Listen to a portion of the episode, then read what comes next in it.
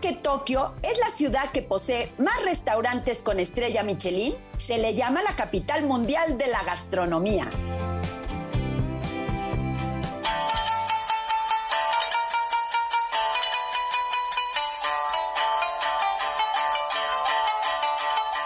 Marinoel Kirn te lleva a explorar el mundo con la imaginación.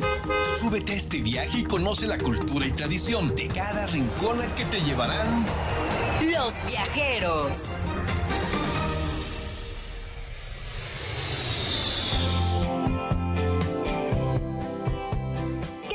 que están con nosotros en su programa Los Viajeros, un programa donde conoceremos la cultura de una ciudad increíble.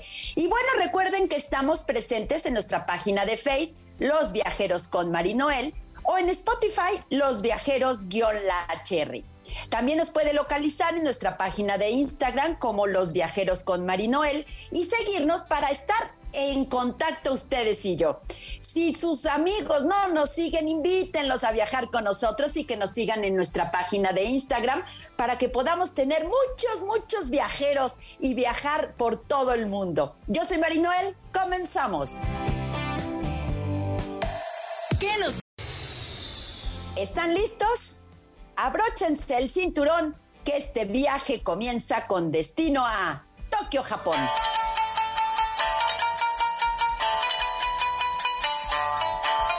Bueno, pues ya estamos con nuestra invitada del día de hoy que nos tiene mucho que contar de Tokio. Ale, bienvenida a los viajeros. Hola Marinoel, ¿cómo estás? Muchas gracias por invitarme a tu programa. Ale, ¿qué, ¿qué hacías en Japón? Cuéntanos, ¿por qué te fuiste tan lejos?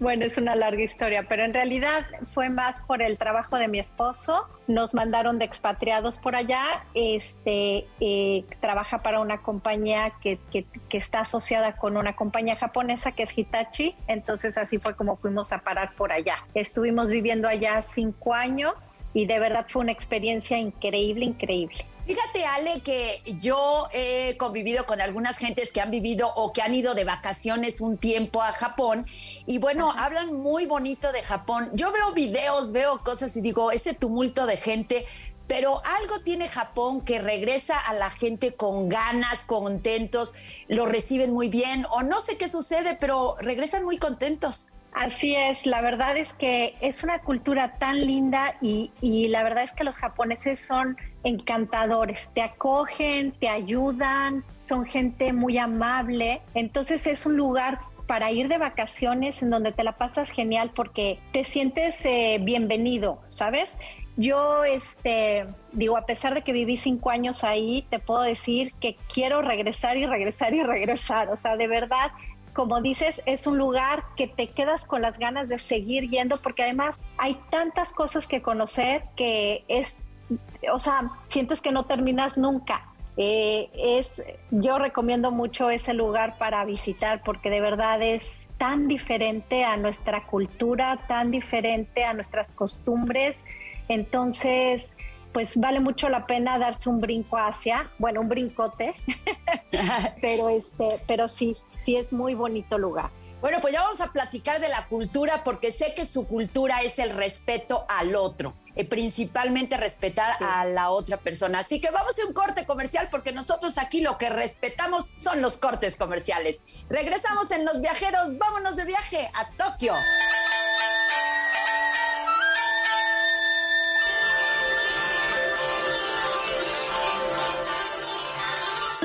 Hagamos una pausa en el recorrido y comunícate con nosotros a través de Facebook. Encuéntranos como la hr.mx. Los viajeros. Regresamos. Sigue con la diversión de este viaje. Los viajeros. Continuamos. Guía de turistas.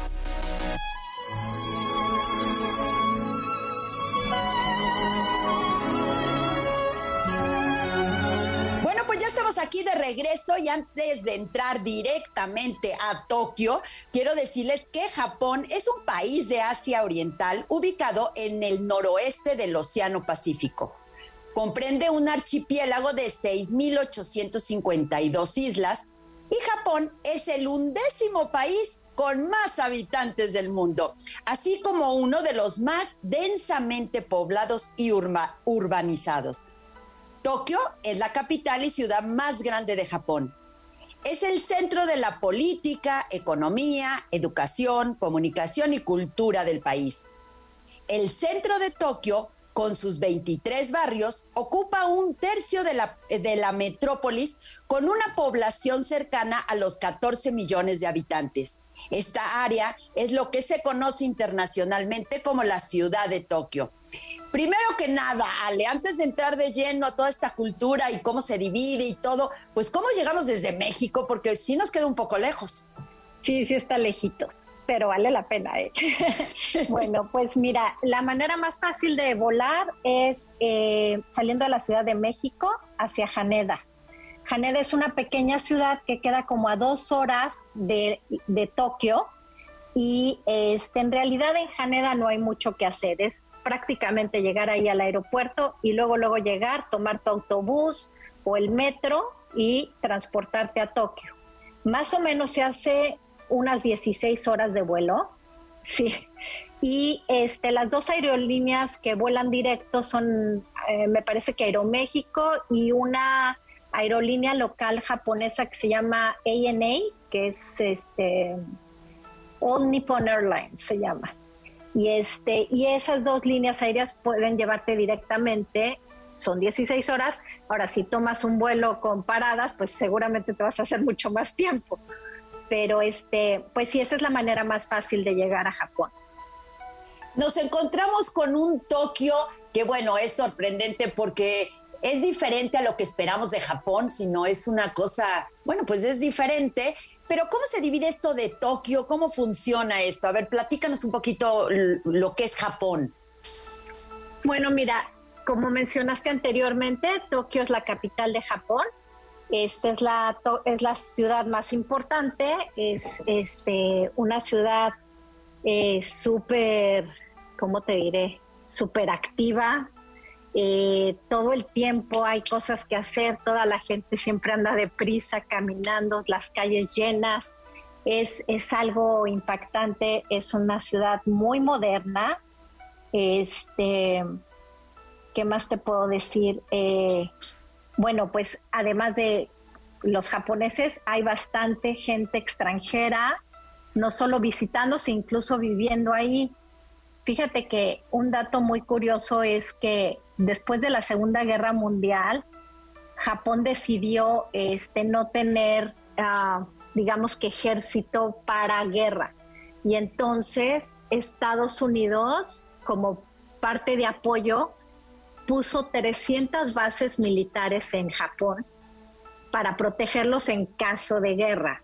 Entonces tienen familias, 300 bases militares con familias viviendo ahí, todas americanas. Entonces podrás imaginarte que sí te encuentras bastante extranjero, especialmente en Tokio. Si ya te vas a ciudades más, más pequeñas y más lejanas, ahí probablemente no vas a ver ni extranjeros ni van a saber otro idioma que no sea el japonés. ¿Qué sucede con este idioma que es tan diferente? ¿Cómo puedes un turista llegar a Tokio y entender eh, Tokio? ¿Qué sucede ahí?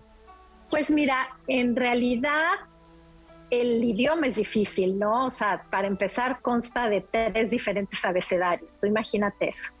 Este, son tres diferentes abecedarios que le llaman el katakana, el hiragana y el kanji.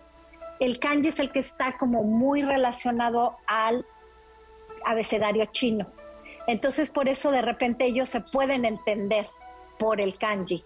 Sin embargo, combinan estos abecedarios, entonces eso lo hace como hasta más complicado el idioma. No es un idioma fácil de aprender, sin embargo, este, aun cuando uno llega y no sabe japonés, te digo que la cultura es tan linda que nunca te sientes mal por no saberlo hablar. O sea, encuentran la manera de entenderte. Ya ni siquiera uno tiene que hacer tanto el esfuerzo, el esfuerzo por hacerse entender, como que ellos encuentran la manera de entenderte a ti. Entonces a mí eso me encanta porque ya sea por señales, el telefonito con el, este, el traductor de Google, este, no sé, hay mil maneras de, darte a entender y que ellos te, entiendan y te ayudan siempre, o sea, para darte direcciones, incluso hasta a mí me llegó a pasar preguntando cómo llegar a un lugar y me acompañaron hasta ese lugar. O sea, es gente súper servicial, es gente linda. Eh, algo curioso, por ejemplo, es, tienen un servicio excelente en los restaurantes, en los hoteles, este, y, no hay propinas, no se les paga propina. Entonces ellos dicen que, que no, no te pueden recibir una propina porque ese es su trabajo y que lo tienen que hacer bien hecho, ¿no? Sin esperar nada a cambio. Entonces, este, pues a mí eso me parece también así como una mentalidad bien padre del japonés, ¿no? No, está increíble, Ale, porque, perdona que te interrumpa, porque normalmente tú vas a un país con otro idioma y la respuesta de esa gente no es que no sea amable, pero es tú viniste a mi país y tú tienes que entender mi idioma. Y aquí en el caso de los japoneses es tú vienes a mi país y yo hago el esfuerzo para que tú entiendas mi idioma y puedas entender mi cultura. Y bueno, dentro de la cultura también tienen dos religiones, no solamente una, ¿no? Así es, este, son, ellos son budistas y mucha otra parte de la población son shintoístas. Eh, bueno, budismo quizás lo hemos escuchado un poco más, ¿no? Que es este creer en Buda y la meditación es como una doctrina mucho más estructurada, cuando el shintoísmo surge más como para la gente del pueblo. Es una religión como más indígena, digamos, en donde creen en muchos dioses y la mayoría de ellos son basados en la naturaleza, en lo que es el agua, el fuego, el sol, sabes, este, o sea, en todos los, eh, los cuatro elementos naturales y entonces tienen muchos dioses. También creen en Buda, pero, pero principalmente el shintoísmo es más basado en la naturaleza. Eh, Ale, dentro de lo que esperamos de Japón, pues esperamos muchos templos y muchas cosas. Y en Tokio lo que nos encontramos es mucha luz. Es uno de los países con más eh, espectaculares que hay. Encontramos mucha luz y mucha gente, pues diferente, ¿no? Vestida, se puede decir que disfrazada, pero es la forma en que tú ves la moda y demás, que no es justamente lo que esperas de Japón, ¿no? Tokio es diferente en eso. Sí, fíjate que es, bien interesante y, eh, porque lo mismo te puedes encontrar a, una persona caminando con, un kimono en un domingo, es muy, muy clásico, que van a visitar sus templos en kimono, tanto los hombres como las mujeres, ¿eh? Este, así como hay una moda eh, muy curiosa que en donde se visten como, como si fueran un cómic o un anime. Entonces ponen sus peluquitas rosas, chiquitas, con sus falditas con crinolina, las calcetas hasta la rodilla, ¿sabes? Así andan vestidas y nadie las voltea a ver, o sea, es de lo más normal, así como el que pasó con el kimono. Y por otro lado, la moda japonesa es está muy muy fuerte, ¿no? Este lo encuentras presente en muchísimas pasarelas en el mundo y todo este, son, la gente es moderna, se viste con muchas, muchos, eh, ¿cómo te diré? Le llaman layers, muchas capas.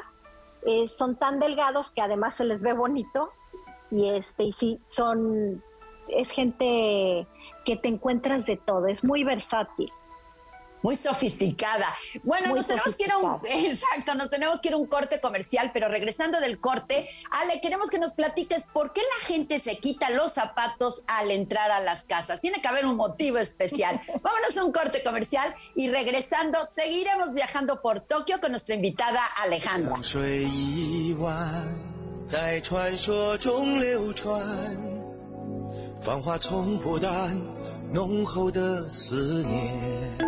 Hagamos una pausa en el recorrido y comunícate con nosotros a través de Facebook. Encuéntranos como la HR.mx.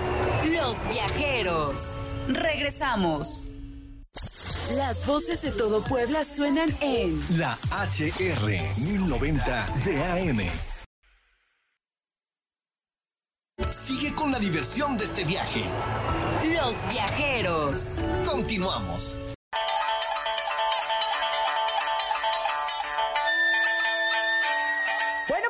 De regreso viajando a Tokio con nuestra invitada Alejandra, que estuvo viviendo en esta cultura tan increíble.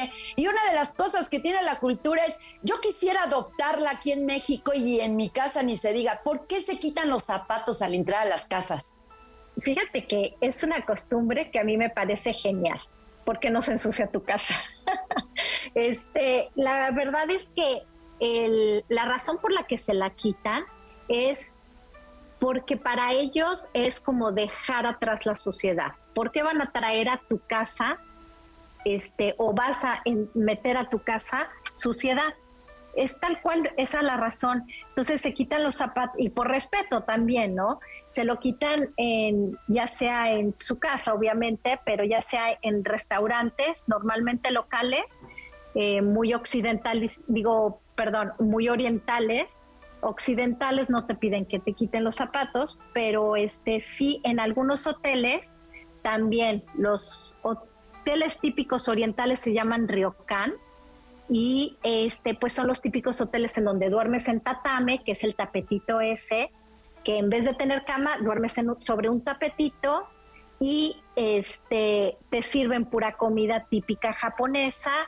Y normalmente esos hoteles tienen eh, una especie como de baño público que se llama onsen. Este, esto a mí me parece súper interesante, lo del onsen. Son como, digamos, pequeñas jacuzzis o alberquitas de aguas termales. Entonces, pues luego obviamente lo hacen por salud, de sanación y demás. Este, pero lo curioso es que entran desnudos. Así es. Y lo mismo te puedes encontrar, obviamente, para mujeres, para hombres, pero también existen los onsen mixtos. El japonés no es pudoroso como es nuestra cultura, para ellos es normal. No creas que les da pena, es algo natural. Entonces, así como Dios los trajo al mundo, se meten a su tinita y ahí se relajan, meditan un rato y listo. ¿Cómo ves? Bueno, qué increíble que, puedan hacer estas cosas tan naturales y bueno, que, que nosotros, bueno, tenemos otras culturas y otras cosas diferentes. Bueno, y algo que tienen diferente, Ale, yo estoy impresionada, yo no sé si me gusta o no me gusta, pero bueno, hay que nombrarlo. Este cruce de calle en este barrio tan famoso, porque bueno, tiene muchos barrios, pero este cruce de peatones, qué locura, ¿qué es esto? Es una locura, es una verdadera locura. Se llama Shibuya, el, ese cruce. Bueno, en realidad el barrio se llama Shibuya y, y el cruce se llama el cruce de Shibuya.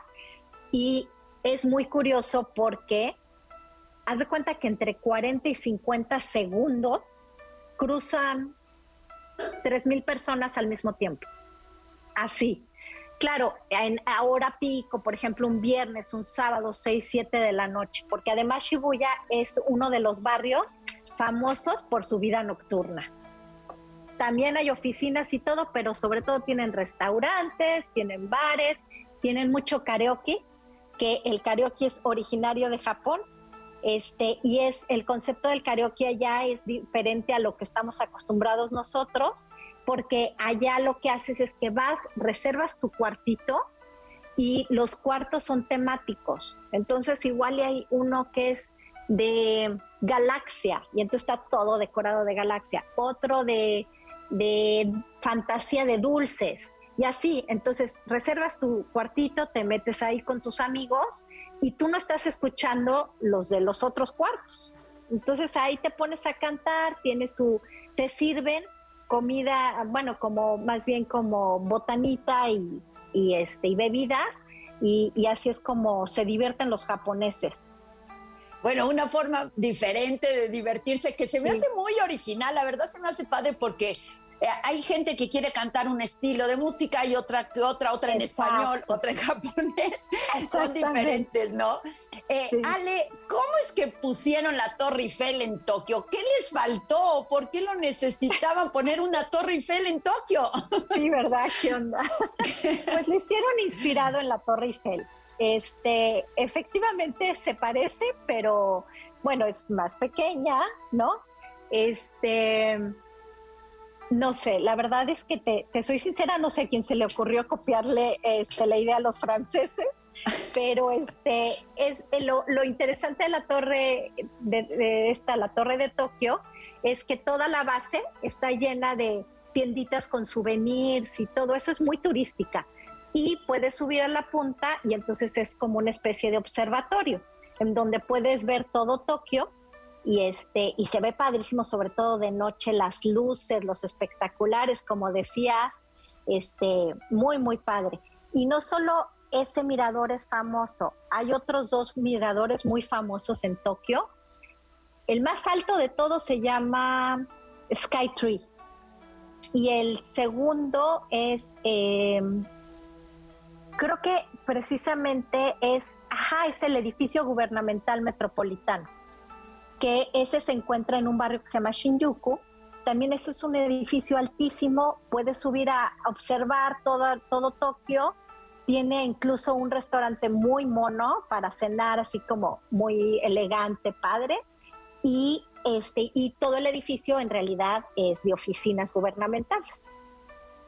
Eh, bueno, ahora que nos dices también de la moda, eh, me supongo que tiene que haber una calle especial de tiendas pues tiendas incomprables, tiendas que puedes ver los aparadores, pero entrar, entrar a comprarla, dudas un poquito. Sí, este, la calle más famosa de Tokio para irte de compras se llama Ginza. Este, encuentras de todo. Eh, tiendas muy, muy este, sofisticadas, caras, pero también encuentras Uniqlo, que es una tienda este, japonesa, donde son precios súper accesibles y de moda. Este, encuentras Zara, o sea, encuentras tiendas un poquito más normales, pero también te encuentras Bottega Veneta, Gucci, todas esas, ¿sabes? hay de todo. Digamos que es la quinta avenida de Nueva York o los Campos Elíseos de Francia, de cuenta que es ese concepto. Está esa calle de Ginza y hay otra calle que queda en Omotesando. Y también es una calle un poco más pequeña, pero también toda, toda de, tiendas. Y lo padre de este paseo es ir a, de compras ahí, pero caminas y hasta el final te encuentras con el parque más grande de Tokio, se llama Yoyogi. Y este, está divino el parque y además es rico ir ahí porque pues normalmente en Japón no ves parques, hasta hacen broma de que una banca y un árbol es el parque para los japoneses, ¿no? Porque pues hay puros edificios, este, calles, coches, gente, todo es así súper loco. Y entonces ir a, de repente desconectarte y meterte al parque de Yoyogi es delicioso porque tiene además árboles este, es antiguísimos, antiquísimos, padrísimos, y ahí hay un templo muy, muy bonito, que pues no sé si quieras que te platique un poquito sobre ese templo, sí, bueno, pues se llama este Sensoji, y es un templo, perdón, no, es, se llama Meiji Jingu, ay, es que estos nombres, este es un santuario, no es templo, porque es shintoísta y este está súper, súper lindo, vale mucho la pena visitarlo. Y, y, pues ya estando en Japón, te encuentras muchos templos y santuarios por todos lados, pero sí logras ver la diferencia entre uno y el otro. O sea, eh, no solo por sus creencias, sino de verdad este, puedes notar la diferencia entre un templo budista y un, y un santuario. Algo clásico de un santuario es que vas a ver como una especie de, de entrada, como un arco, no es un arco, pero como una entrada roja, que quizás las han visto en fotos, son muy famosas, le llaman tori, y es así una estructura enorme que es como la entrada hacia, hacia el santuario. Ah, mira, qué bueno que nos dices esa diferencia, porque bueno, hasta no estar ahí y conocer un poquito de eso, pues no entiendes lo que es el templo y el santuario, porque sí te habla de las dos cosas. Pero bueno, aquí lo que hablamos es de corte comercial. Nos vamos a ir a un corte comercial, pero hay una cosa muy curiosa que yo quisiera que adoptaran en México. Está penado fumar en las calles. Hay lugares donde fumar, solamente esos lugares se puede fumar. Así que ojalá logremos eso en México porque a mí me encantaría no encontrar colillas en la calle. Vamos a un corte comercial y regresando, seguimos viajando por Tokio, Japón.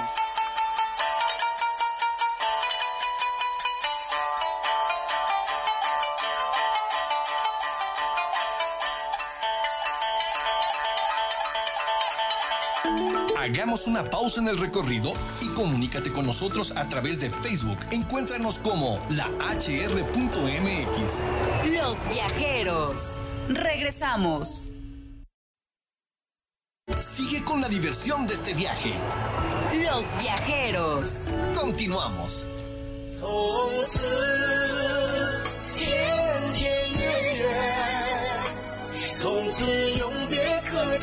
Bueno, pues ya estamos aquí de regreso viajando a Tokio, pero déjenme decirles que los viajeros no solamente viajan los viernes a las 10 de la mañana por el 1090 de AM, sino también los domingos a la una de la tarde por el 104.3 de FM. Así que señores y señoras, niños, si quieren viajar, viajen con nosotros viernes y domingo. Y si no pueden salir esos días, recuerden que estamos en Spotify, también nos pueden localizar o en nuestra plataforma www.lahr.mx.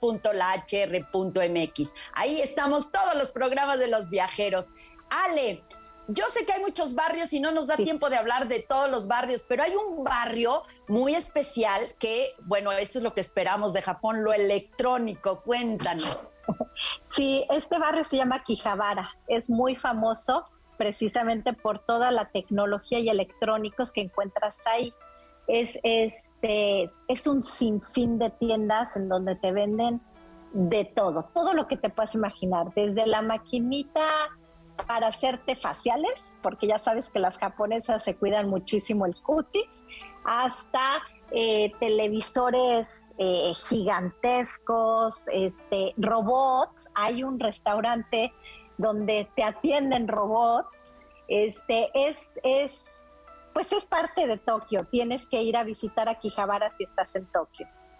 ¿Y algún Este otro, barrio? A eso te iba a decir, Otro ¿sí? barrio este, interesante se llama Kapabachi y ahí te venden pura, pura cosa de cocina.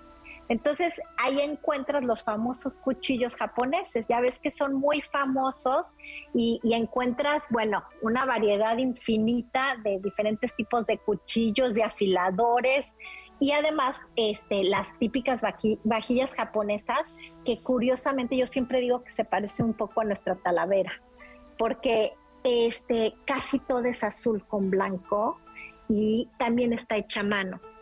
Obviamente la técnica es diferente y este, pero también es hermosa y este, entonces ahí puedes encontrar vajillas para llevarte de souvenir, un poco difícil llevártelas, pero bueno, palillos, toda clase de palillos, este, ya ves que pues ellos todo lo comen con palillo. ¿Por qué lo comen con palillo? Cuéntanos. Pues fíjate que este, en realidad el japonés usa ya sea el palillo o los dedos. Ciertas cosas que no se pueden agarrar con palillo, está bien visto que lo agarres con. Incluso un rollito de sushi, está bien visto que lo agarres con las manos. Lo que sí es que el japonés eh, a la hora de comer se lleva el plato a la boca y no la, no la boca al plato, digamos. O sea, levanta el plato, lo tiene cerca de la boca y desde ahí se lleva el alimento a la, al- a la boca. Entonces, así es hasta más fácil el palillo y que no se te esté cayendo y que, ¿no? Este, es curioso porque nosotros en México usamos mucho el remojarlo en soya con chilito toreado, limón. El japonés para nada. Para el, para el japonés la soya es como, como si fuera sal.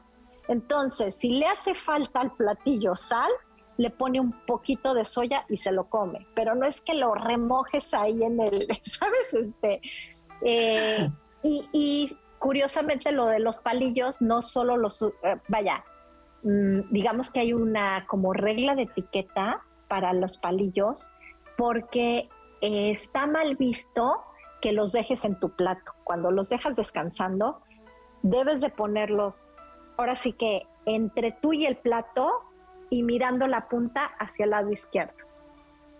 Y, eh, o sea, no sobre el plato, sino así como juntitos entre el plato y tú. Y este, y bueno, clavarlo en la comida es la peor este, ofensa para el japonés, porque significa muerte. Entonces, este, no, jamás, jamás de los jamases ponen los palillos clavados en el arroz, por decirte algo. O sea, siempre retiran los palillos y los ponen descansando sobre la mesa.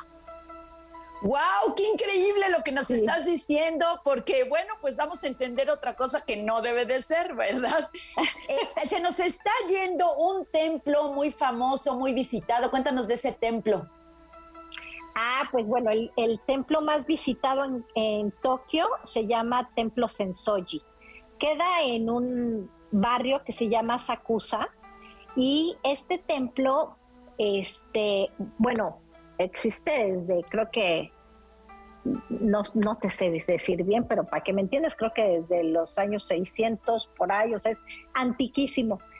Cuando pasó todo lo de las guerras y eso se destruyó bastante y entonces le, hicieron remodelaciones, pero este es muy famoso, es el templo más visitado por, por los turistas y por los japoneses, es budista, y este y tiene eh, una calle que está llena llena de locales donde te venden souvenirs y comida como exótica japonesa.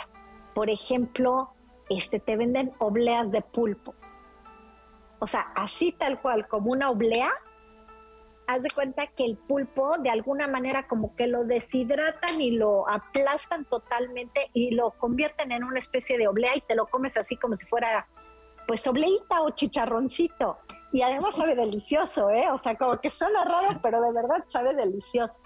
Tienen ahí, eh, entonces puedes encontrar tienditas y localitos de comidas súper raras, padrísimo, y al final llegas al templo este, que está increíble, increíble. Vale mucho la pena visitarlo. Eh, se nos está acabando el tiempo, pero no podemos dejar de mencionar este mercado en el cual muy temprano hacen la subasta de atún, ¿no? Ah, pues mira, te platico que ese mercado ya no existe. No. Sí, lo que oyes. se llama mercado, bueno, se llamaba mercado Tsukiji. Muy, muy turístico porque desde temprano, tipo 4 o 5 de la mañana, hacían subastas en donde ponían los, la pesca más fresca e incluso iban chefs súper este, famosos de, restaurantes con estrellas Michelin, iban este, gente a subasta y comprabas igual el pedazo de atún mejor y más fresco para, para llevártelo a tu restaurante y cocinarlo. Entonces, eh, te daban oportunidad como turista de ir a visitarlo y estar en el piso de subasta viendo cómo todo el mundo se peleaba el pescado. Lo que hizo Japón fue viendo que era tan turístico además y por cuestiones de higiene y de organización, decidió cerrarlo en el 2018, pero lo transportaron a otro lugar. Y entonces, ahorita el lugar donde puedes ir a ver eso se llama Toyosu, pero ya no puedes estar en el piso del mercado, sino hay como unas vitrinas en donde desde, desde arriba puedes tú mirar la subasta pero ya no puedes estar tú ahí abajo. Entonces, digo, de todos modos es muy interesante, ¿no? Pero, pero sí, a partir del 2018 se encuentra ahora en Toyosu y lo hicieron también porque venían las Olimpiadas. Entonces, pensando en todos los turistas y todo, que bueno, pues con todo lo de la cuestión del COVID, pues no hubo tanto turista como esperaba Japón, pero bueno, esta es la historia del mercado de pescado. Ah, fíjate qué interesante, yo me quedé con el mercado que sí podías visitar, pero bueno, lo que ya tenemos que ir es irnos, nos tenemos que ir, Ale, nos faltó muchísimo que conocer, así que te invito otro día a viajar con nosotros en Los Viajeros. Claro que sí, claro que sí, con mucho gusto, me encantó estar en tu programa, gracias por invitar.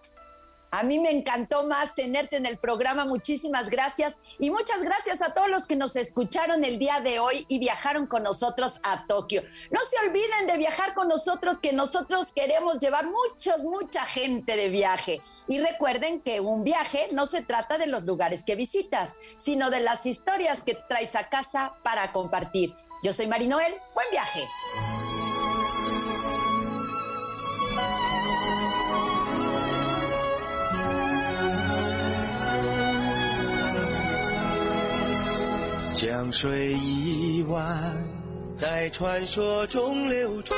Reserva tu lugar para el próximo viaje con Marinoel Kier en Los Viajeros.